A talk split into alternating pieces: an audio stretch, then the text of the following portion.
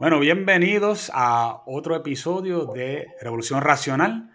El que te habla es Christopher Molina y yo soy tu anfitrión. Y eh, en este episodio tenemos, eh, tenemos la dicha de tener con nosotros al ingeniero Jorge Rodríguez. Y algunas, algunas personas no lo conocen por ese nombre, algunas personas lo conocen como cantándola como las veo. y este, y en, esta, eh, en este episodio me acompaña porque vamos a estar hablando sobre un tema que está candente ahora mismo, que quién es culpable por la falta de energía eléctrica eh, en Puerto Rico después de la tormenta, AEE e o Luma. Así que si quieren escuchar lo que, lo que tenemos para ustedes o lo que tenemos este banquete para ustedes, manténgase ahí que ya mismo vamos a entrar de lleno.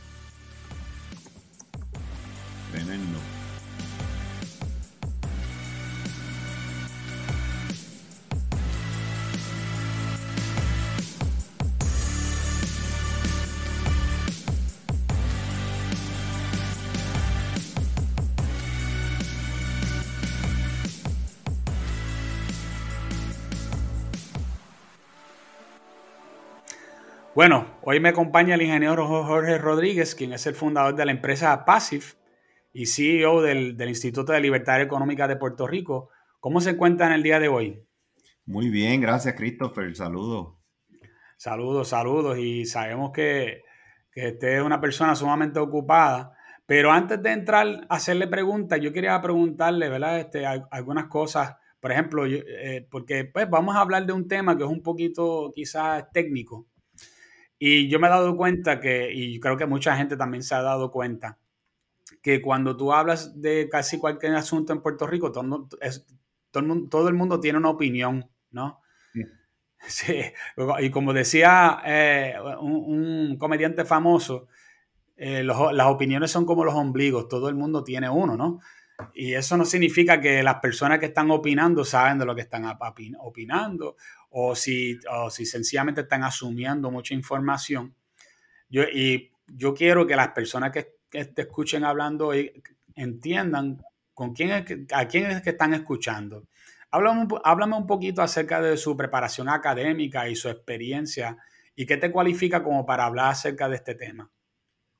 Pues mira, yo, yo soy este ingeniero eléctrico de profesión eh, con bachillerato en ingeniería eléctrica, eh, graduado de la Universidad de Syracuse 1989, eh, licenciado en mi especialización dentro de la ingeniería eléctrica, que es sistemas de control. Mm. licenciado como ingeniero profesional en Puerto Rico y en Indiana. a la vez, yo fundé una empresa, una firma de ingeniería internacional que tiene oficinas en Puerto Rico, Estados Unidos y Europa, Irlanda y tengo una maestría en administración de empresas del 1996. Y entonces em, eh, he ejercido como ingeniero como por 32 años, 34 años dentro del, mundo de, controles, instrumentación, este, tanto para plantas de utilidades como plantas farmacéuticas. Y a la vez, la maestría es en gerencia operacional. Fui profesor de la Universidad de Puerto Rico en gerencia operacional Después hice una, una postmaestría, ¿verdad? Un, un grado, un estudios avanzados en la Universidad de la Escuela de Negocios de Harvard. Eh, se conoce como una maestría ejecutiva. Eh, para a los 10 años de, tener la maestría, pues me fui a estudiar de nuevo allá en la Universidad de Harvard. Y ahora, cuando ya me salí de la empresa en el 2020, eh, la Universidad de Harvard me dio un fellowship, que es un becado, Estuve dos años, de 2022 a 2020 a 2022, porque como fundé el Instituto de Libertad Económica, y esos son temas de política pública, temas de leyes, temas de movimiento social, temas económicos, pues estuve dos años, estuve dos años estudiando en, eh, como becado del programa de liderato avanzado de ellos, pues yo tenía acceso a todas las diferentes colleges de, de Harvard y ahí estudié eh, política pública, gobernanza, economía, leyes, eh, movimientos sociales, cambios sociales. Y ya arrancamos entonces el Instituto de Libertad Económica este pasado enero. Oh, excelente. Me da cuenta, esa es mi, mi, mi preparación Este, obviamente corrí una firma de ingeniería por 32 años, todavía la tengo, eh, PASIF, que le de servicios de ingeniería eléctrica y controles a la industria de procesos, farmacéuticas, utilidades, con oficinas en Puerto Rico, en Indianápolis, están la, la sede, también oficinas en Rhode Island y en, y en Chicago, en Illinois, y oficinas en, en, en Europa eh, basadas en Irlanda. Perfecto, perfecto. ¿Y, y, alguna vez has trabajado en algo que tenga que ver con la, eh, con la energía de Puerto Rico, o sea, la energía eléctrica?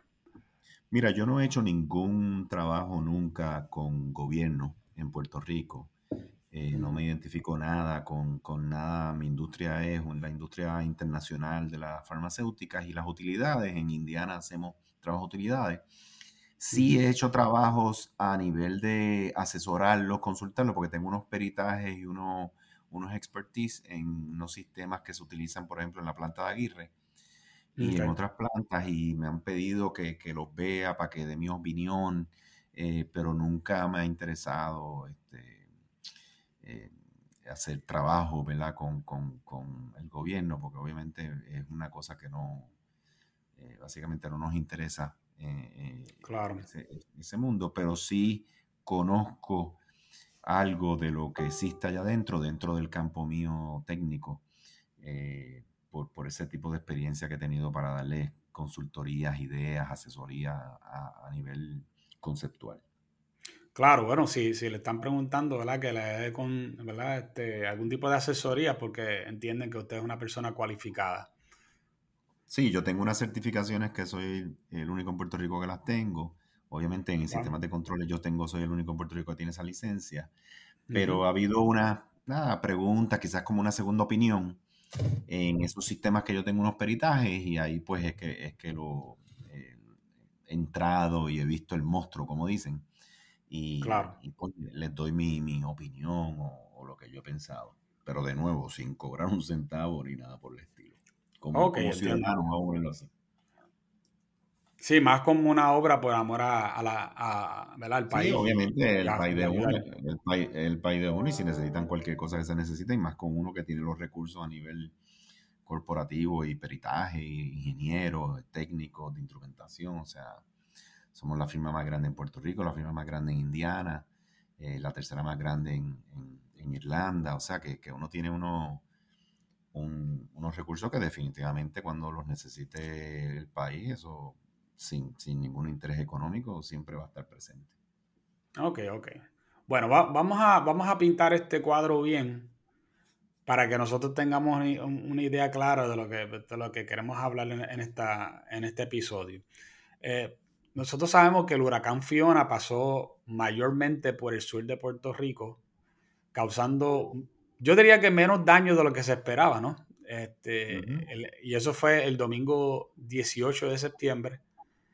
Y mucha gente tenía la expectativa que como pasó menos daño de lo que ellos estaban esperando, que el, servicio eléctrico iba, iba a estar resuelto bastante, bastante antes de lo que se pensaba. Incluso, eh, no sé si, obviamente, expectativa y realidad siempre son dos cosas diferentes, pero en este caso se, para la cantidad de destrucción, o, mejor dicho, la falta de destrucción, eh, en muchos casos, pues la gente pensaba que quizás, qué sé yo, tres, cinco días como mucho, ya iba a haber energía eléctrica. ¿Qué, qué, qué, qué fue lo que pasó ahí? ¿Qué fue lo que pasó que, porque eh, eh, esas expectativas, ¿por qué estaban equivocadas? Esas expectativas están completamente, y no solo con energía eléctrica, vamos a hablar aquí de, este ejemplo de energía eléctrica, lo que pasó, pero esto está ocurriendo con todas las instituciones de gobierno, todas, todas, absolutamente todas. Eh, creo que quizás puedes sacar al sesco que finalmente hicieron un app y puedes sacar tu licencia por el app, ¿verdad? Ah, sí, que, implementaron la tecnología, pero lo que te voy a, para poner, para contestar tu pregunta hay que ponerlo en contexto. Puerto Rico tiene una quiebra que se declara en el 2000 17 eh, fue, entiendo que se declara. Pero en realidad desde 2005 el crecimiento económico en Puerto Rico va al piso.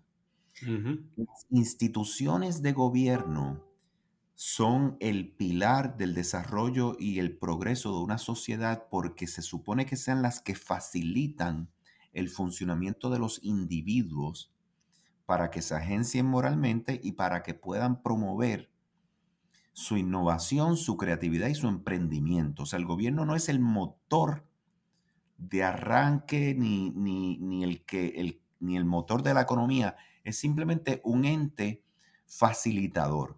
¿Qué ocurre? Puerto Rico, obviamente, el, el gobierno es, es, el motor más grande de la economía, es la dependencia de toda la sociedad de la economía y sus instituciones están corroídas y fosilizadas.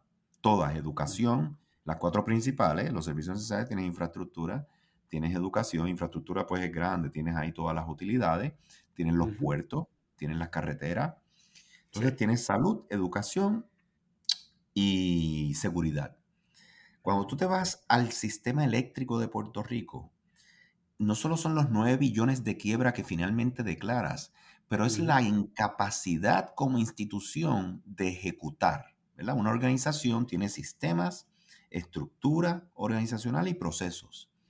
Puerto Rico, esa institución está completamente corroída y fosilizada, porque obviamente sabemos todo que es el tema político, donde estas instituciones son parte del gobierno generan una actividad económica muy importante para que el gobierno pueda entonces trabajar todos sus temas desde corrupción, nepotismo, amiguismo, búsqueda de renta, clientelismo.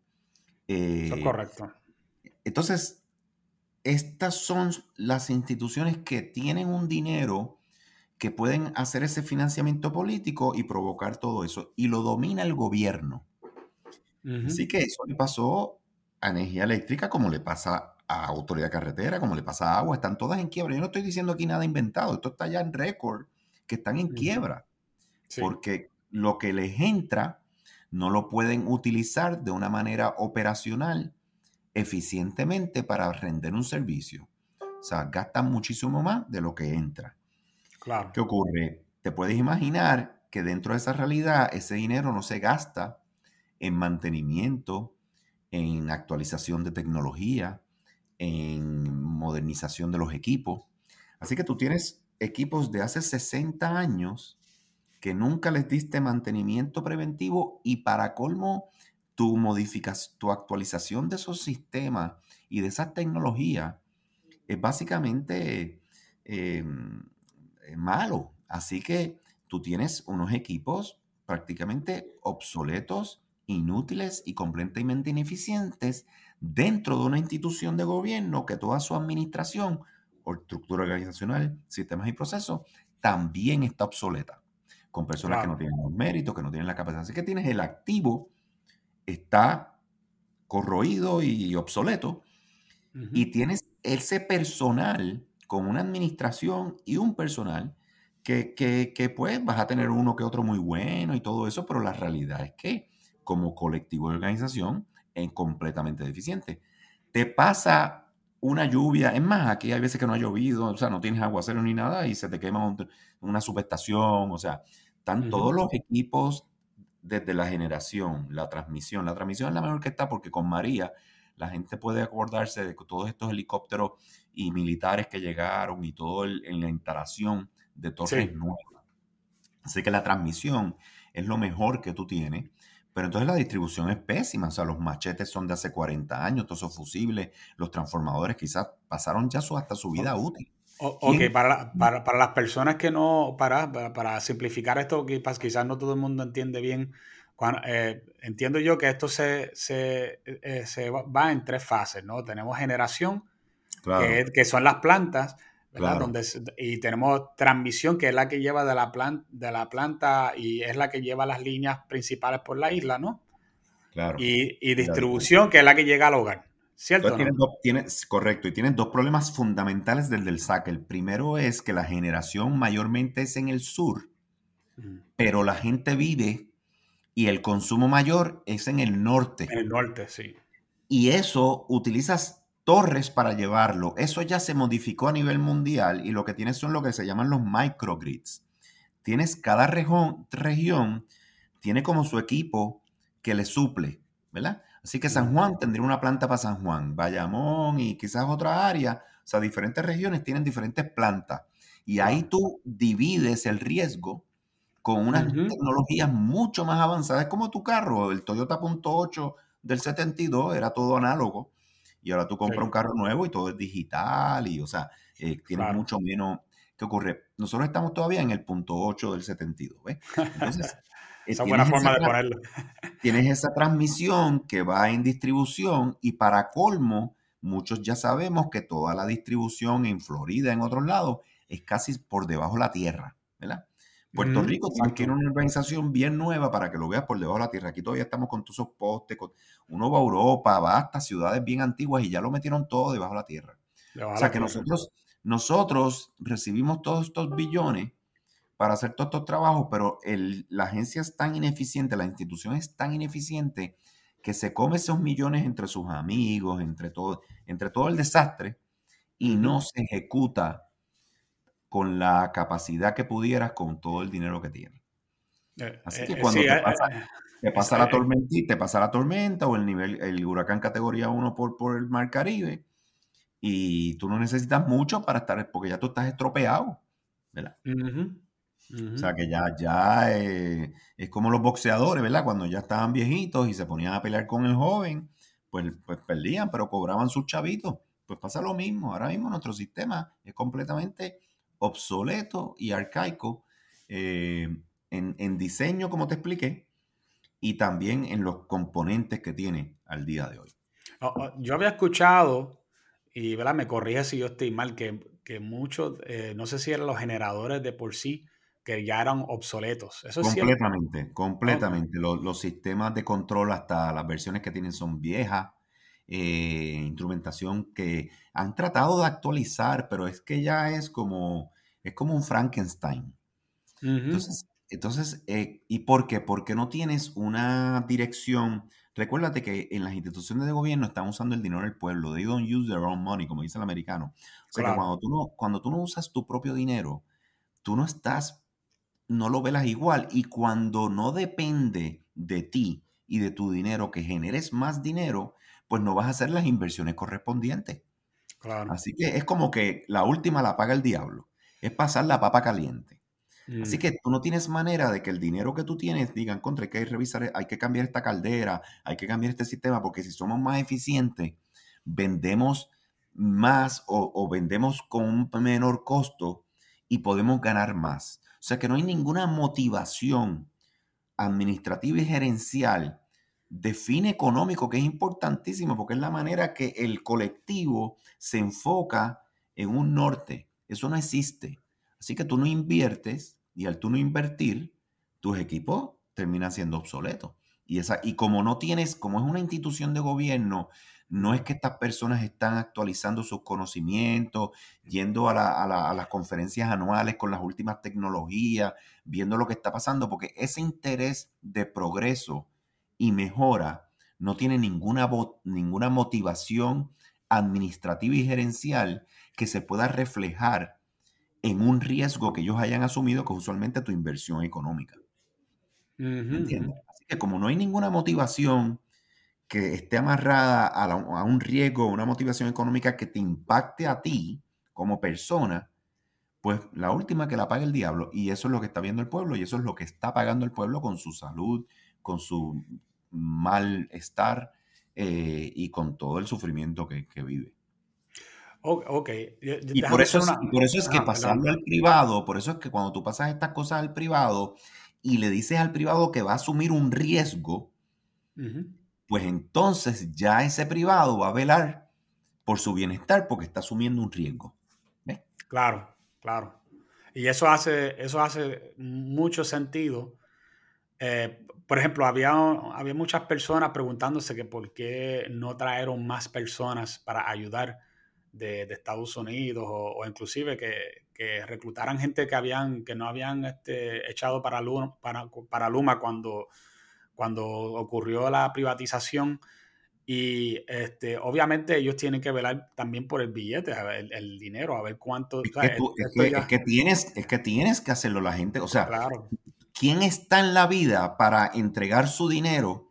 Eh, no, es un, no, es un, movimiento filantrópico. Exacto. Exacto. la gente quiere poner un dinero y que tenga una propia habilidad, que tenga un retorno. No, y que tampoco era, tampoco era filantrópico cuando era, cuando era del gobierno.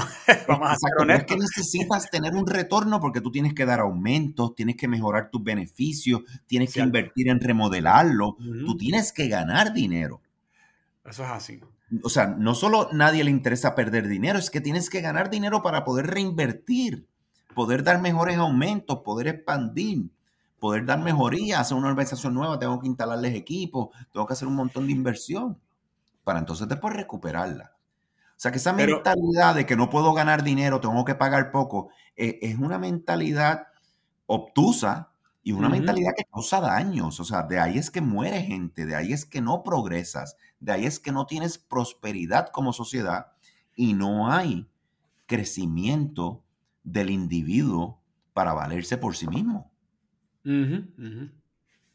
Eh, yo, yo, creo que, por ejemplo, eh, aquí también en Puerto Rico tenemos un problema ideológico y es que hay un sector, no voy a mencionarlo, pero hay un sector en específico en Puerto Rico que no puede escuchar la palabra privatización. Si escuchan la palabra privatización, ellos se alarman, dicen que estamos vendiendo a Puerto Rico, dicen que, esto es un, un, chanchullo que está haciendo el gobierno. Eh, pero no ha, habido casos, por ejemplo, yo pienso que, y me corrí si yo estoy mal, que una de las cosas que mejor hizo Puerto Rico fue cuando vendió la telefónica. Claro, mira, mira porque pero si bien me acuerdo, la telefónica que ganaba buen dinero, aun cuando la vendieron, era porque tenía un montón de líneas terrestres en Puerto Rico. Todo el mundo tenía una línea terrestre en aquel momento. Y esas líneas terrestres era lo que le dejaba el dinero y que, que ellos no sabían que lo que venía por ahí era los celulares. Y si, ellos, si esa empresa no se llega a vender, es ninguna, eh, eh, la telefónica no iba a poder competir contra es contra Sprint, contra T-Mobile, todas estas compañías lo iban a enterrar. es que lo que te dije, el gobierno no está en el negocio de mantenerse al día con las últimas tecnologías y movimientos de innovación para el bienestar de una sociedad. Ellos no están para eso. Ellos lo que tienen es que facilitar que existan las personas con ese peritaje y ese conocimiento y esas organizaciones, esos, esos juntes que se dan en una organización que tiene su coherencia funcional, su armonía operacional, que es una compañía que va a poner un riesgo de él para recibir un beneficio que incluye entre ese beneficio poder reinvertir. Entonces, tú quieres que todos esos bienestares tecnológicos que puede tener una sociedad los tenga disponibles a través de las organizaciones que tienen esos peritajes. ¿Ok? Claro. E, eso no es un servicio esencial. Eso ya es un servicio que brinda toda la sociedad alrededor del mundo a través de sus empresas privadas. Y lo que tú quieres es que tengan un ambiente de empresas privadas competitivo y saludable. Hay un reto muy grande. Puerto Rico es una isla. Como isla, su mercado es pequeño, somos una economía de isla y va a haber industrias donde la inversión es tan alta y tu retorno es tan bajo a través del tiempo que nadie va a asumir un riesgo, nadie va a hacer una inversión si su retorno no lo va a ver en 100 años. Ya, ya eso pasó con Ondeo. Y eso pasa con, bueno, Ondeo fue el problema de heredar la, la empleomanía y los convenios colectivos del gobierno. Claro, claro. lo cierto es que tú tienes que darle a una compañía un mercado garantizado porque si no, esa compañía no va a hacer la inversión. ¿Entiendes? Y por eso es que tú no tienes 40 compañías dándote energía, porque no van a entrar a invertir, van a decir, no, no, yo sí, yo tengo compañía con, eso es un riesgo muy alto. Así que pasa, pasa con muchos commodities donde tú dices, bueno, pasó con Cable TV, Liberty, todo eso que le va a regiones. Ah, pues tú tienes esta región y tienes un mercado. Entonces ahí tú haces las inversiones, haces las mejoras, te mantienes inyectando porque ves que está teniendo un rendimiento y una propiabilidad cada dólar que tú inviertes. Claro. eso es a beneficio de la, del progreso de la sociedad y de la prosperidad. Te quería hablar también del tema que trajiste recursos humanos. Puerto Rico es una isla y el movimiento laboral es bien limitado. Esto no es como Georgia, con Illinois, con Texas, con Florida, con Carolina del Sur, con California, que la gente se está moviendo de estado a estado con su familia y desarrollando su carrera profesional. Ninguno de esas personas se mueve a Puerto Rico a trabajar y a vivir es otra cultura, es otro idioma. O sea que nosotros tenemos también una limitación como isla de recursos humanos. Inclusive lo que hacen es irse. Pero los, que, regresan, los, que regresan, son nuestros. Entonces, ¿qué ocurre? Tú no puedes reclutar a 10.000 empleados porque es que no están. No es que no tengas la capacidad de reclutar, es que no existen. No existen. Entonces, eso es una limitación natural que tiene esta empresa, especialmente Luma, con, con, distribución y transmisión. Es la única que existe. No hay 20 compañías haciéndolo que tú puedas pirateártelo de otro lado. Nada. Así que tú tienes que reclutar adiestrar, preparar y construir esa fuerza laboral. ¿Me entiendes? Y no puedes ir a otro lugar a buscarla porque en Estados Unidos no les interesa venir para acá y vivir aquí. Obviamente los trae cuando tienes emergencias o cuando estás haciendo este, este cambio donde tienes que desarrollar la organización en lo que capacita suficientes puertorriqueños. Pero tenemos otro reto más de recursos humanos siendo una isla y en una industria que nada más tienes un proveedor.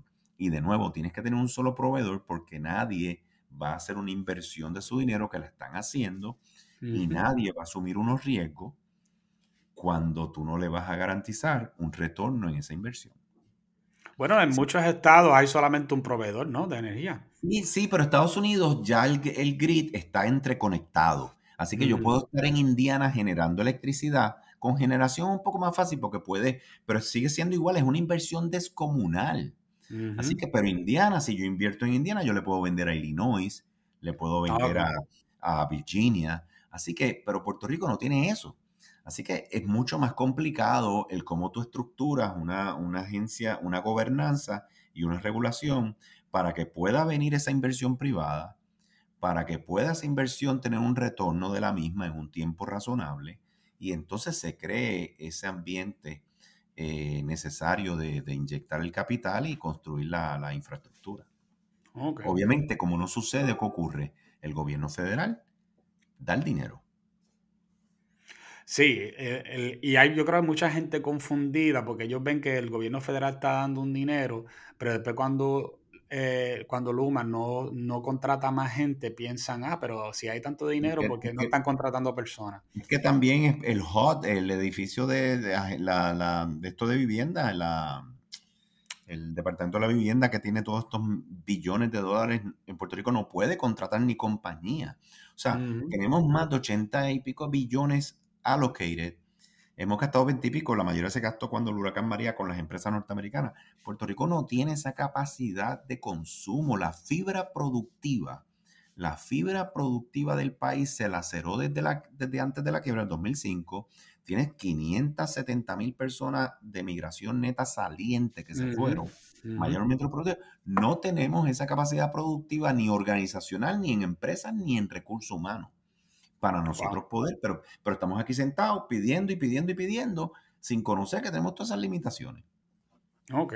Hay, y, cuando vienen y cuando vienen estas compañías estadounidenses que tienen un cuerpo grande y pueden entrar personal y, es todo privado y es de ellos, lo criticamos como si nosotros fuéramos, o sea, eh, autosuficientes y no lo somos. No, no, ok. Y eso es bueno saberlo porque es que mucha gente se pone a hablar y, por ejemplo, una de las cosas que, que, estaban hablando mucho era sobre el asunto de que por qué no darle empleo de nuevo, aunque fuera temporero, a la gente que dejaron ir de Luma. ¿Por qué, Jorge? Es que no, es que legalmente no puedes. O sea, eh, cuando un empleado, cuando si yo soy empleado del Departamento de Educación, del Departamento de la Familia, del Departamento de la Vivienda, yo tengo como empleado gubernamental un contrato de empleo, ¿verdad? Inclusive en Puerto Rico esos empleados ya tienen un, poder sobre su, posición. Eh, yo no puedo salirme como individuo en esas horas laborables y trabajar para un privado. Yo no puedo ni mm. incorporarme y decir, mira, tengo esta compañía, contrátame. No puedo hacer eso. ¿Por qué? Porque yo soy un empleado regular de esta otra empresa. Eh, no lo puedes hacer. Es que es, que es una. Eh, el Luma es una empresa privada que tiene ya un contrato aprobado por la Corte Federal por la quiebra, donde, donde está administrando un bien, un activo de una corporación pública, porque no es ni del gobierno, es una corporación pública, que es la AE, y Luma no puede ponerse a contratar, es, un riesgo para ellos, ellos no pueden contratar. Y, esa, y ese empleado no puede ni sacar seguros, no pueden incorporarse y decir, no, yo voy a laborar de 8 a 5. Es que tú no puedes laborar, tú estás en el departamento, tú eres un empleado del departamento de vivienda. No es que me prestaron, pero ¿qué ley dice eso? Trataron de mm. pasarla en el Senado, no pasó porque legalmente, constitucionalmente, no es posible. Oh, wow.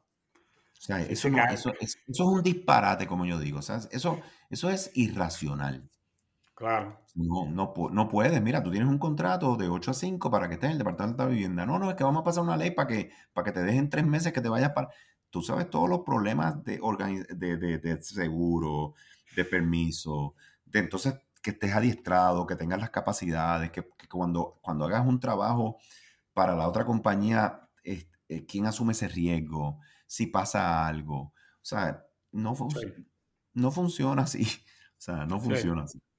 Ok, es que pues, la gente eh, se ponen a pensar porque dicen, no, esa gente trabajaron con, con energía eléctrica. ellos, saben, ellos saben. Sí, puedes saber, pero ya tú eres un empleado de otra empresa y punto. O sea, tan sencillo como eso. Bueno, ya que estamos hablando de, de empleados, ¿verdad? Eh, de, de, otras gente, de empresas y eso. Eh, en estos días, ¿verdad? Que hemos estado esperando hasta que la luz poco a poco siga aprendiendo en los diferentes sectores eh, tú tenías en tu página, ¿verdad? De, Facebook, que, que, por cierto yo siempre lo, lo, verifico, este, cantándola como las veo, eh, tú ponías una información, pero también hay otra persona que ponía información, que es eh, alguien que trabaja para energía eléctrica, que se llama Jorge Bracero. Y Jorge Bracero, que tiene en su página, por cierto, que tiene mucho más personas que usted, eh, como seguidores de su Facebook, creo que son unos 165 mil personas de seguidores, eh, le, están, le está diciendo todo el tiempo a la gente que el problema y el causante de, la situación de que todavía no tienen eh, energía eléctrica en sus hogares es a causa de Luma. Y, y, todo el tiempo ha estado con eso, en ningún momento, o en muy pocas ocasiones, él, le ha echado la culpa a la generación de AEE. Eh, ¿Qué usted piensa sobre eso? Porque aunque ya yo me imagino, porque ya te he leído, pero me gustaría que los oyentes te, escucharan hablar sobre el asunto. Mira, sencillo, cualquier empleado de una empresa y corporación pública y el gobierno incluido, te firma un contrato de empleo. Cuando tú firmas un contrato de empleo, por lo menos en las empresas privadas, tú firmas una, una, obligación contratal de, de cumplir con tus responsabilidades. Esas responsabilidades puede ser técnico, como lo que es él, puede ser ingeniero de, sistema, puede ser eh, analista eh, financiero, y eso tiene unas descripciones y unos roles, ¿verdad? Eh, a la vez, tú firmas un contrato de confidencialidad. Tú eres un empleado de una empresa, vas a tener acceso a una información y se te prohíbe divulgar la misma sin una previa autorización y, y unos controles. sí, y más, en la energía eléctrica, que, entiendo yo que cuando llega a ese punto de generación, yo no sé si eso lo regula Homeland Security. Exacto. Entonces, ¿qué ocurre? Tú tienes, tú tienes, en el sector privado, esta persona ya hubiera sido despedida hace tiempo. O sea, tú, básicamente, eso es inaceptable. Porque, primero, el nivel de, de, donde él está, eh, las autoridades y las responsabilidades que él tiene, por definición y humanamente hablando, él carece completamente de toda la información que tú necesitas y los datos para poder hacer un análisis de situación. Mm. Él no tiene esa responsabilidad ni esa posición. Segundo, él no tiene ni las competencias técnicas, ni la preparación, ni el conocimiento y muchísimo menos la experiencia de obtener toda esa información que no recibe y una vez la obtengo, poder comprensivamente comunicarla de una manera responsable y precisa. Eh, y tercero, él no tiene la autorización para estar haciendo lo que tiene fuera de su contrato. Mm. Ahora, lo que él comunica, dentro de esas tres dimensiones que ya te dije, lo que él comunica es un análisis objetivo en el cual él no tiene ningún beneficio. Él es una persona que está dentro de una sección como técnico, dentro de unas responsabilidades, y que lo que empieza a recibir es información, un texto del amigo acá y el otro, y una información privilegiada, pero jamás es, un, es una información completa de un sistema dentro de unos marcos de, información y comunicación donde se analiza eh, conjuntamente entre todas las personas que tienen las competencias técnicas para ver todas eso, esas diferentes dimensiones y de ahí llegar a unas conclusiones. Esto es un individuo haciéndolo. Que le permita a la organización comunicarlo, pues es obvio que la única razón por la que le permiten es porque él va a montar una narrativa y un discurso que tiene que regirse por un cumplimiento que ellos esperan. Mientras claro, es un asunto de relaciones públicas. Esa es, sí, de, sigue hablando, pero tú obviamente nunca vas a decir, tenemos este problema. Eh, nunca vas a hacer algo que impacte a lo que tú representas. O sea, que ya ahí obviamente careces de, o sea, no solo careces de la competencia técnica, de la experiencia, el conocimiento de todas las dimensiones de una organización de esa índole, proveyendo un servicio tan esencial a una sociedad, pero vas a carecer de la objetividad necesaria, ¿verdad? O sea que tienes a un técnico de línea dándote un análisis completo del estado de situación de por qué no le llega a la gente luz después del huracán. Es risible, es risible. O sea, una persona que lo más seguro, si sale de ahí y somete su resumen, a lo que lo van a reclutar es para que haga el trabajo técnico que quizás tiene un conocimiento y cuidado que va a ser en las plantas de cogeneración quizás de alguna industria. Pero de ahí no, él no tiene ningún otro conocimiento. Que, o sea, no lo van a coger de gerente, eh, plan manager de una farmacéutica, ni, ni, ni, director de una división. O sea, y él está haciendo, y él está haciendo unos análisis de, a nivel isla, del, del, diagnóstico de, de, del área de generación y del área de transmisión y distribución. O sea, que ya mismo él te dice si, si Luma gana o pierde dinero. O sea, es que es risible. O sea, es una cosa, es populismo, es propaganda. Eh, pero mientras él comunique ideológicamente, de una manera técnica, el mensaje ideológico de que la culpa es de otro especialmente de esta figura que tiene unos matices eh, sociopolíticos significativos, pues la gente escuchar eso y la gente aplaude eso. Claro, claro. Y obviamente las personas que están más a un lado que el otro, pues van a estar de acuerdo con eso. vamos a ponerlo bien claro, tú sacas a esa persona de ahí, la metes en el sector privado y, y ¿sabes? lo que va a coger es un trabajo eh, de su conocimiento técnico en esa área. Eh, claro. Pero nunca le van a dar unas responsabilidades para que pueda analizar múltiples datos, múltiples sistemas, múltiples funciones de diferentes organizaciones, de diferentes conocimientos, eh, ponerlos juntos y hacer un análisis de, situación comprensivo sobre toda una organización. De ahí, y, y, y, eso es de, de, un área, o sea, imagínate de un país completo y un recurso que necesitan y él es el que tiene el conocimiento de qué está pasando. Risible. Ok, entonces, eh, en cuanto a, ¿verdad? Este, poco a poco va, va, va añadiéndose más secciones en, el, en, Puerto Rico con luz o con energía, ¿verdad? Eh, la, usted tenía una respuesta que era, que era, a mí me pareció bastante lógico, que era que, verá, ya Luma tenía la mayor parte de la distribución arreglada, aunque, puede ser que aún le falte, pero por lo menos la mayoría está arreglada. Eh, ellos le, le, habían, le habían pedido ya hace un tiempo atrás a, la gente de, AE que, empezaran a generar. Eh, y se tardaron, no sé si se, se, tardaron más tiempo de lo que tenían que tardarse para empezar a, para arrancar los generadores, pero también tenían problemas, especialmente en Aguirre, que no quería subir por unos daños que sufrió. Eh, y además de eso, las demás eh, generadoras pues también se están tardando en subir y no están generando suficiente carga como para darle a todo el país. ¿Estoy en lo correcto? Sí, sí este, mira, de los tres dimensiones del sistema, transmisión es la más sólida que está. Esas torres se reemplazaron, pero la mayoría. No sé si se acuerda la gente, todos estos helicópteros. Si tú guías a Guayama, de Salinas a Guayama, tú ves todas estas torres, son todas nuevas de paquete. O sea, el sistema de transmisión obviamente se vio impactado, pero era mucho más fácil retomarlo porque tenía mucha solidez ya que eran todo instalaciones nuevas, diseños nuevos y última tecnología. Tienes que ir a través de todo él, a través de la isla, que es complejo y tienes que verificarlo.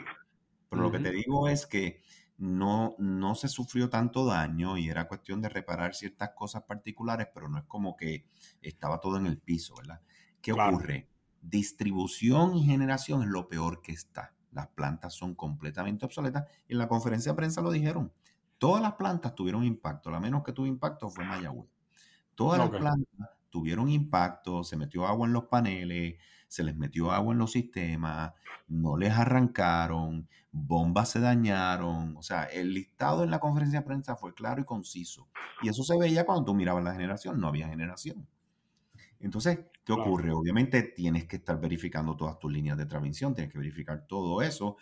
Distribución es obvio, si se cayeron los postes, si se cayó la luz, lo vas a ver, ¿verdad? Claro. Eh, y con toda la lluvia, pues tenemos un tendido eléctrico que está trabajando por una topo, viajando por una topografía bastante compleja.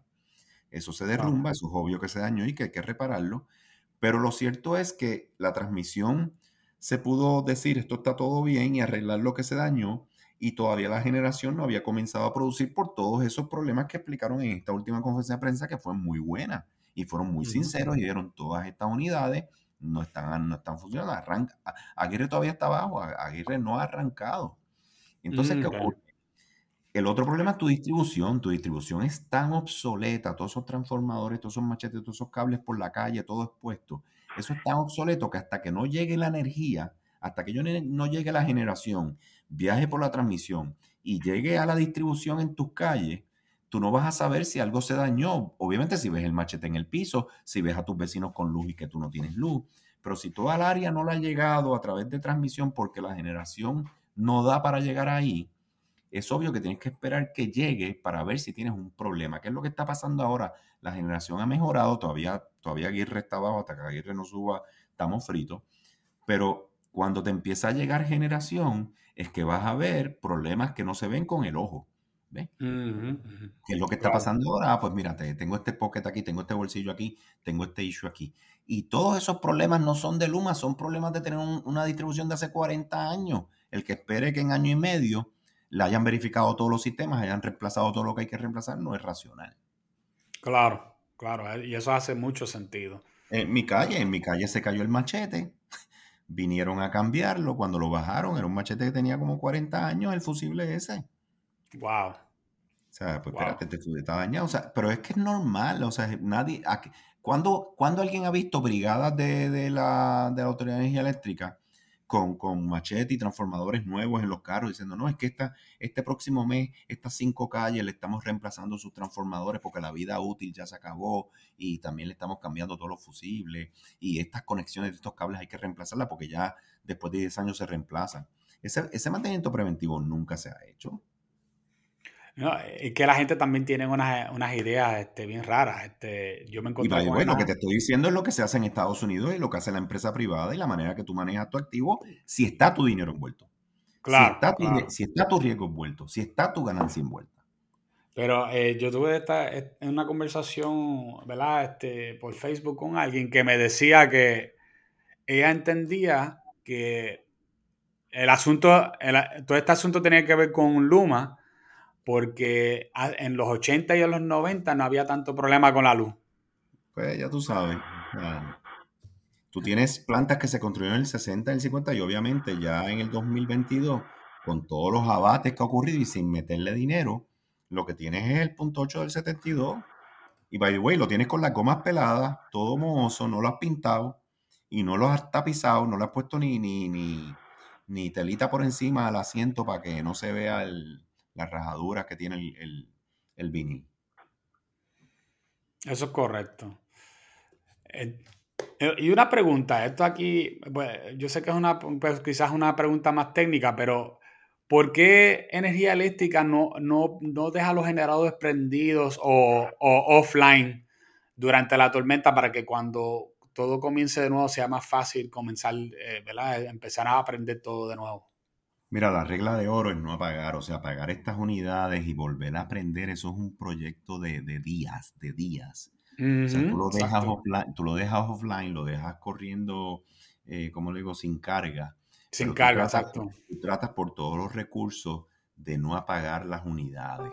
Obviamente, si vas a tener un huracán pasándote por encima y tienes una planta bien vieja y se te mete agua, eh, quizás entras en unos riesgos de seguridad pero usualmente el objetivo es y, no detener la unidad que no se haga una parada seca, sino que se, mantenga, se mantenga operando la unidad sin carga, eh, como en un idle mode. Cosa, cosa, de, cosa de que cuando arranque no tienes que estar tratando de subir todo eso de nuevo. Pues ahora mismo, por ejemplo, en Florida, que está pasando eh, una tormenta, ¿ellos apagaron sus generadores? No, ellos, no van a apagar esos generadores. Lo que pasa es que los tienen construidos en una en unas áreas, eh, o sea, ya está diseñado. Allí sí reinvierten en tecnología, sí reemplazan sus equipos y tienen equipos en, eh, propiamente instalados con todo lo, lo, que hay que cubrir y proteger, cosa de que te pase el huracán por encima y tú puedas quedarte en idle corriendo y no tienes que estar apagando la unidad. Eh, ese tipo de inversión de capital en que tu planta de generación responda al siglo XXI y mm, eh, eh, desastres o, mm, fenómenos naturales de esta índole, ese tipo de inversión con esas tecnologías y con esos diseños, porque tú no tiene eso. O sea, tienes AES, por, inclusive AES y Ecoeléctrica, que son los más adelantados que tenemos, les entró agua y tuvieron problemas, pero también fueron bastante rápidos en poder subir. Claro. Que es un excelente ejemplo de cómo cuando le pones un riesgo al privado y también un potencial de ganancia, cuando tú le, entregas eso a los conocedores y a los expertos con ese riesgo y que tengan skin in the game, ya tú es que van a estar bien atentos a hacer un buen trabajo, a operar como Dios manda, a hacer las inversiones que haya que hacer, a hacer los mantenimientos que haya que hacer y estar, porque es que de ahí es que ellos sacan el, retorno de su inversión. Sí, porque esas dos, esas dos generadores son privados, ¿no? Están a mano privada. y usan dinero privado, hacen una ganancia, la reinvierten eh, y con eso siguen manteniéndose al día. Por eso nunca las vas a ver obsoletas. es más, es muy posible que ellos hayan ya hecho cambios tecnológicos que todavía, la, eh, o sea, ya ellos salieron de tecnología que todavía es la tecnología que tienen las otras plantas. Ok. okay. Entonces, eh, una pregunta, porque tú, mm, ahorita, eh, anteriormente me dijiste que había algo así como entre 80 y 60 billones de dólares que ya estaban eh, reservados. 79 billones allocated que se hacen. Ah, exacto. Y que de eso solamente se han usado como unos 20. 24 billones, la mayor parte, como 12 a 13 billones, se usaron durante el huracán María para restablecer todo eso, las torres que hablamos de transmisión, todos esos esfuerzos. Eh, y entonces, obviamente, el tema de viviendas y reparaciones y también dinero que se le ha dado a la gente, eh, pero mayormente eh, construcción de vivienda y la reparación del, de la energía eléctrica. Ok, y entonces la, la, pregunta es, si tenemos tanto dinero acumulado allí, ¿verdad? Este, que yo sé que pues, no se ha soltado por diferentes razones, pero en realidad me, me rompe un poquito la cabeza de por qué no estamos usando ese dinero para renovar es que no, tenemos, no, tenemos, la capacidad de procesar las propuestas que hay que, los, los requests for proposals, eh, las organizaciones que te van a someter propuestas con los recursos para ejecutar el trabajo. O sea, todo, toda la fibra eh, económica, toda esa fibra de, de capacidad para poder ejecutar no la tenemos. O sea, es, pobre. O sea, es una islita. Son, estamos hablando de muchos billones. Así que tienes que primero crear un equipo, obviamente con todos los problemas de corrupción y del manejo de dinero federales, pues se han puesto unos requisitos, entonces tienes que crear un equipo, poder hacer tus cosas, poder analizar las compañías, poder demostrar que tienen la competencia, entregar el contrato, hacer los monitoreos, hacer las inspecciones para que salga el trabajo. O sea, Puerto, Rico, no tiene esa fibra productiva ah, eh, de ese volumen. Estamos hablando de billones de dólares. ¿eh? Eh, y entonces tienes que contar con que empresas de Estados Unidos vengan, quieran también hacer ese trabajo. Y se complica. O sea, es un trabajo sumamente complejo cuando en Puerto Rico han ido cerrando empresas y yéndose, la gente se va de este país. Eso es así. Necesitas manos trabajadoras, no solo manos trabajadoras, necesitas organizaciones que tengan la capacidad de, asumir la responsabilidad de esos contratos y tengan la coherencia funcional y armonía operacional para dentro con todos esos trabajadores darte un resultado y darte el, trabajo esperado. Tenemos, pero no tenemos tanto. O sea, la gente quiere las cosas de la noche a la mañana y no, mira, eres una isla, eres pequeño, con una fibra productiva que lleva 15 años lacerándose, eh, tanto a nivel organizacional como a nivel de recursos humanos. Ok, quizás quizá va a parecer que me estoy yendo un poquito del tema, pero está, yo, yo encuentro que está relacionado.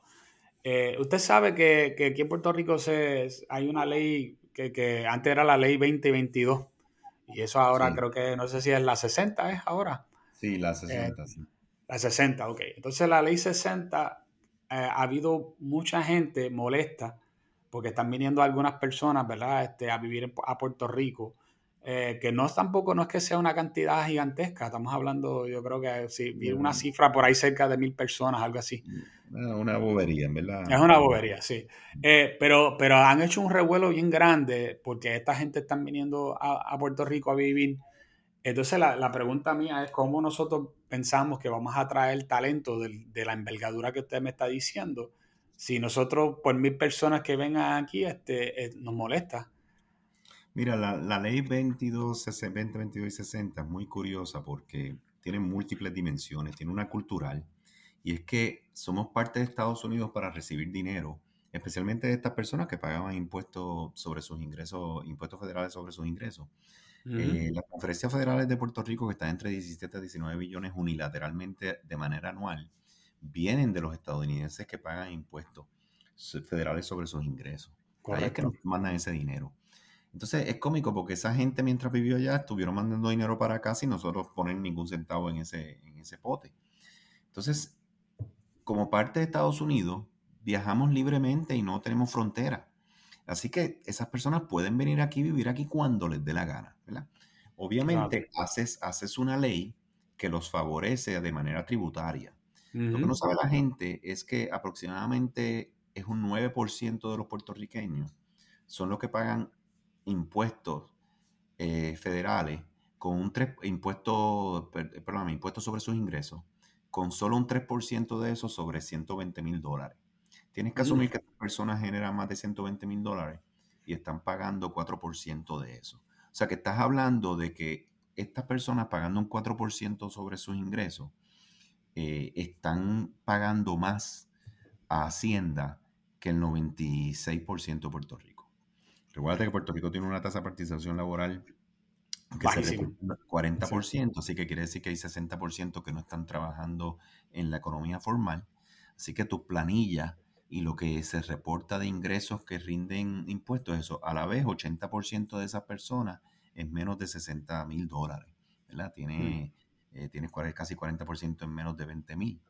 Entonces, hay muchas personas de esos grupos que no están pagando impuestos. Entonces, es bien interesante que estas personas pagando ese, esa tasa preferencial están pagando mucho más que un montón, que son los que critican. Lo segundo es que si tú no le das ese incentivo para que vengan a Puerto Rico, no van a venir. Y otro elemento importante es que estas personas han hecho toda su riqueza y continúan haciendo su riqueza en los Estados Unidos, no en Puerto Rico continental. Así que ellos están aquí, pero ellos no están explotando el recurso natural de Puerto Rico y creando una riqueza de ese recurso natural. Ellos están haciendo una actividad económica en Estados Unidos y en el mundo, trayéndola para acá, residiendo acá y pagando unos impuestos acá. Pero Puerto Rico no juega un papel protagónico ni en sus recursos naturales, ni en sus recursos humanos, que son los que hacen que ellos generen la riqueza que generan fuera de Puerto Rico. Así que ellos consumen, ¿qué ocurre? Al ellos hacer una actividad económica fuera de Puerto Rico, en unos mercados mucho más grandes, ellos tienen una grande riqueza. Y con esa riqueza ellos compran propiedades, ellos hacen inversiones y desplazan al puertorriqueño que no tiene esas empresas y no crea ese valor. Pero eso es una realidad de nosotros cómo estamos jugando en el mercado mundial y local. Eso no es culpa de ellos. Eso, eso simplemente que el puertorriqueño pues tiene que crear riqueza, tiene que construir empresas, tiene que irse a jugar al mercado internacional y participar. Pero tú no tienes constitucionalmente ninguna capacidad de prohibirle a un estadounidense, a un ciudadano americano que viva aquí, lo que sí puedes decirle es que pague los mismos impuestos que puede pagar cualquier otro, que by the way, ya te dije que 96% no lo paga, pero yo puedo decirle, págate el 34%, entonces no van a venir. No, no van a venir. no van a venir porque, porque aquí la calidad de vida y el rendimiento no da. Y ellos están generando, como te dije, toda su riqueza allá. Así que es una manera de tu incentivar que venga esta inversión de, de estos individuos. Vienen aquí, viven aquí, hacen inversiones, crean actividad económica, construyen empresas, eh, contratan a algunos empleados para trabajar en su actividad económica fuera de Puerto Rico mayormente, eh, mayormente casi toda. Y, tiene también otros aspectos positivos, inserta a Puerto Rico y al puertorriqueño en el conocimiento del manejo de empresas a nivel internacional, en muchas industrias en las que no teníamos conocimiento, estas personas traen tremendo peritaje, traen tremendo eh, red de conocimiento y de, de individuos a través de los Estados Unidos con los que el puertorriqueño puede conectar para crear riqueza, este, desarrollar empresas, desarrollar conocimiento. O sea que es, bien peculiar porque obviamente no nos vemos como estadounidenses, no nos vemos como parte de la nación norteamericana, aunque en cierta medida lo somos. Eh, permite que haya estos flujos y estos tránsitos, y entonces tenemos que de alguna manera eh, rechazarlo porque la riqueza que ellos crean no en el mercado de Puerto Rico, sino en el mundo y en Estados Unidos, esa riqueza que crea les da una ventaja competitiva de la cual nosotros estamos molestos. Eh, pero eh, eh, esa es la manera que funciona el libre mercado dentro de la constitución de Puerto Rico y de la constitución de los Estados Unidos. y que nosotros también podríamos, ¿verdad? Como individuos, totalmente, aprovecharle ese... Bueno, usted lo está haciendo. Exacto. Usted mismo lo está haciendo. Usted tiene empresas en Estados Unidos, empresas en Irlanda. El 75% de la riqueza que nosotros creamos es fuera de Puerto Rico. Yo la traigo acá. Yo pago mis impuestos. Eh, y puedo competirle tú a tú con ellos. No tengo ningún problema. Te necesitamos más gente así. ¿Entiendes? Básicamente, ellos no nos están quitando a nosotros nada más allá de la capacidad de comprar propiedades y que el puertorriqueño está dispuesto a venderle. ¿verdad? Y ellos, o sea, esta mentalidad de que si yo tengo mucho es porque te lo quité a ti, ese zero sum game no existe en realidad. Ellos ah, tienen, ellos, tienen mucho porque lo están creando en los Estados Unidos y en el mundo entero con sus empresas y lo exitoso que han sido eh, eh, creando e, ese valor y poder comercializarlo. Sí, e, esa forma de pensar es una forma de un socialismo, un, un cuasi socialismo. Donde eh, es pensar que, el, que lo que tú tienes es porque me lo quitaste a mí, que no es realidad. Yo tengo esto porque lo creé, lo innové, desde la nada, eh, con mi creatividad, mi innovación, mi emprendimiento, y de ahí lo pude vender al mundo, hacerlo disponible. La gente voluntaria y libremente lo consumieron, y de ahí sale una riqueza que antes no existía. Crea empleos, crea beneficios, eh, crea todo nada más hay que pensar que muchos de los que han llegado a, través de la ley 2022 este, eran de criptomonedas. Era algo que no existía hace 10 años Es que Puerto Rico no, pues, ninguno de los que ellos vienen aquí, esa gente no vino aquí a, funcionar en este mercado, a hacer transacciones necesariamente aquí. Obviamente pueden tener una operación aquí, pueden tener varios empleados aquí, pueden añadir Puerto Rico a su actividad económica de su empresa. Pero la realidad es que eh, su, mundo operacional y de mercado, de intercambio económico de sus empresas, está fuera de Puerto Rico. Sí, eh, yo conozco de uno en específico que tiene, compró una casa bien chévere ahí con, con mirando hacia el mar, en mi pueblo, y él tiene, él hace ventas en Estados Unidos a, a través del internet y él tiene unos empleados trabajando con él allí. Eh, algunos, algunos, Sí, algunos, algunos vinieron con él, otros él los, él los reclutó y, otros los crea aquí, entonces está transfiriendo conocimiento aquí, está dando la oportunidad de empleo acá. Pero todas esas, todas esas ventas son de allá. No, no, totalmente. Estas personas no están explotando recursos naturales de Puerto Rico, ni explotando cosas de Puerto Rico para comercializarlas, nada, en lo absoluto. correcto. Y además, pues estamos hablando de que para tú, para estas personas cualificar para estas cosas, eh, tienen que tener unos ingresos considerables y no están comprando casas de, de, urbanización. O sea, están comprando mansiones cerca del mar y comprando... Cuando vienes a ver muchas de estas casas, muchas de estas casas, si hay un 1% de, de puertorriqueños que las pueden comprar, es mucho. Correcto, este, correcto. o sea, y, y, no las compran y no pueden comprarlas los puertorriqueños por otros, otras situaciones que no son las que ellos provocan. Pues la, la, idea de, verdad, yo traerte esa, esta pregunta era porque eh, tú mismo me, tú me dijiste algo que yo no lo había considerado anteriormente y es que hay, una, hay un problema de no tener suficiente gente capacitada para los retos que tenemos hacia adelante. Y si nosotros no los, no los estamos creando en nuestras universidades y en nuestras escuelas, y nosotros no los tampoco nos vamos a dejar que entren a Puerto Rico, pues entonces, ¿qué nos va a pasar? E, es una mentalidad bien, bien insular. O sea, mira, en Illinois no les, importa que, no les importa que vengan de Filadelfia, que vengan de Pittsburgh, que vengan de Vermont. O sea, la gente se mueve libremente buscando su libertad económica y su capacidad de prosperar. Y Puerto Rico tiene que acabar de insertarse en ese mundo. Y como tenemos la relación que tenemos con los Estados Unidos, que hay un libre mercado, hay una, una frontera de, de completamente libre para que nos podamos mover para arriba y para abajo, tenemos que vernos como parte de ese mercado y recibir esas personas y que puedan venir y montar su empresa. Y obviamente la situación en la que estamos, la calidad de vida que ofrecemos, va a tener que crear unos incentivos particulares para que puedan, para que puedas atraerlo. Claro. Bueno, Jorge, estamos llegando al final. Solo te quiero hacer una pregunta más y dejarte, porque ya se, ¿verdad? estamos llegando a, la hora del, eh, del podcast. Pero mi última pregunta para usted es: alguna gente dicen que usted está defendiendo a Luma porque tú tienes algún tipo de interés o porque eres del partido que está en el poder. ¿Qué, tienes que decir sobre eso? Mira, lo primero, yo soy completamente apolítico, o sea, yo fui ingeniero toda mi vida, construí mis empresas y nunca me envolví, obviamente, parte del problema de muchos del sector privado que no se envuelven, bueno, como yo le llamo, en el lapachero ese político y, y uno está haciendo su vida, ¿verdad? Este, no me identifico con ningún partido, creo que es un error fundamental y parte de la raíz de nuestro problema que, que la gobernanza de nuestro país se dirija por partidos políticos de estatus en vez de por partidos políticos de las normas sociales y normas económicas por las que queremos eh, vivir en comunidad.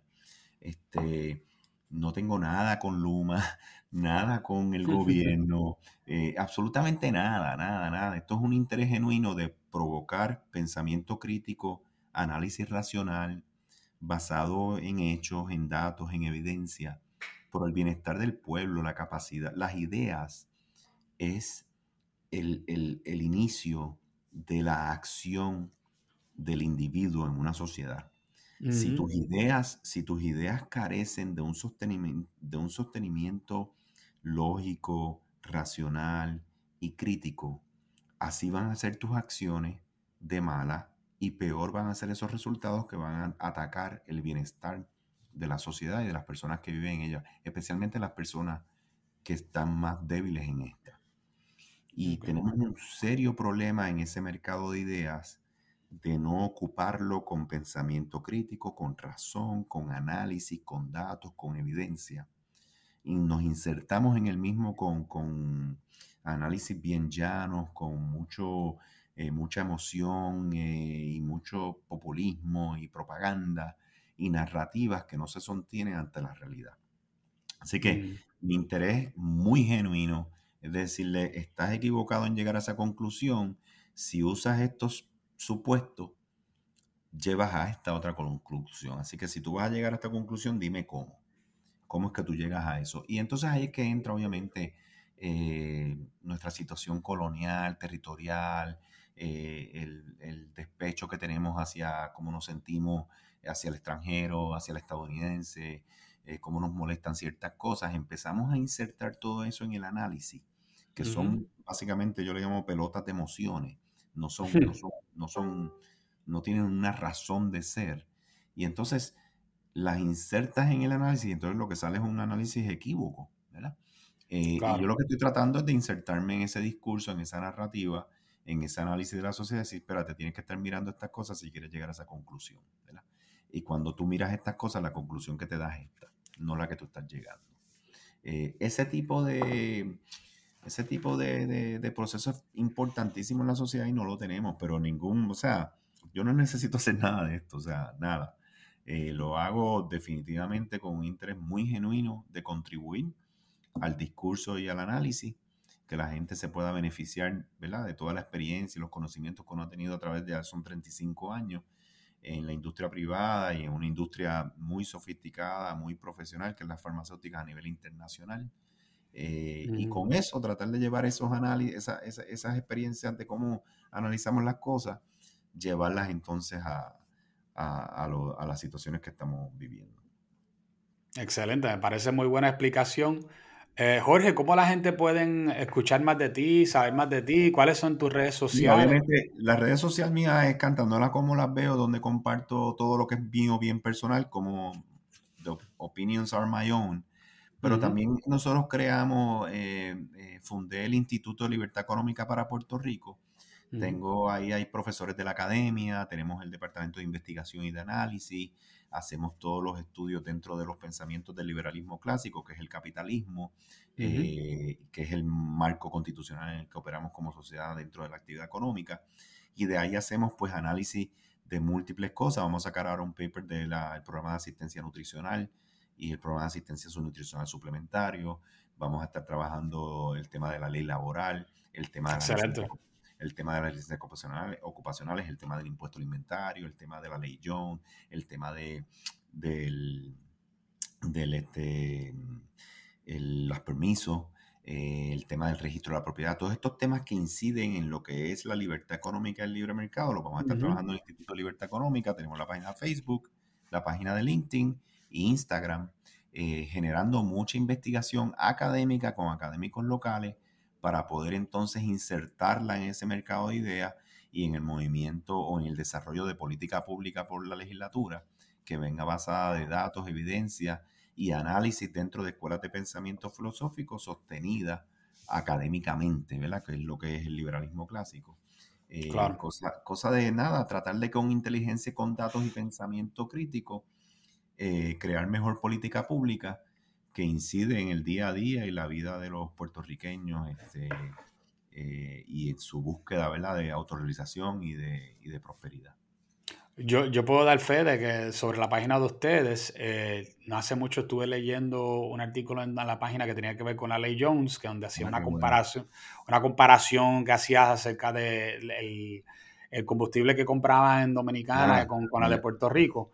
Correcto. Y, estuvo muy bueno, un análisis este, bien, bien completo, bien concreto, así que definitivamente muy, información muy buena. Sí, exhorto a todo el mundo, estamos todos en español e inglés, eh, y nada, tratando de usar la razón, el análisis, el pensamiento profundo con datos y evidencia para insertarnos en ese mercado de ideas y tratar de remover de ese mercado de ideas eh, pensamientos erróneos y que no tienen sostenimiento dentro de de, la realidad, de los datos y de la evidencia. Excelente. Bueno, eso es todo lo que tenemos en, el, eh, en este, para este episodio, ¿no? Eh, así que manténgase con nosotros, eh, pendiente al podcast de Revolución Racional, donde vendremos con otro tema muy interesante como este. Hasta luego.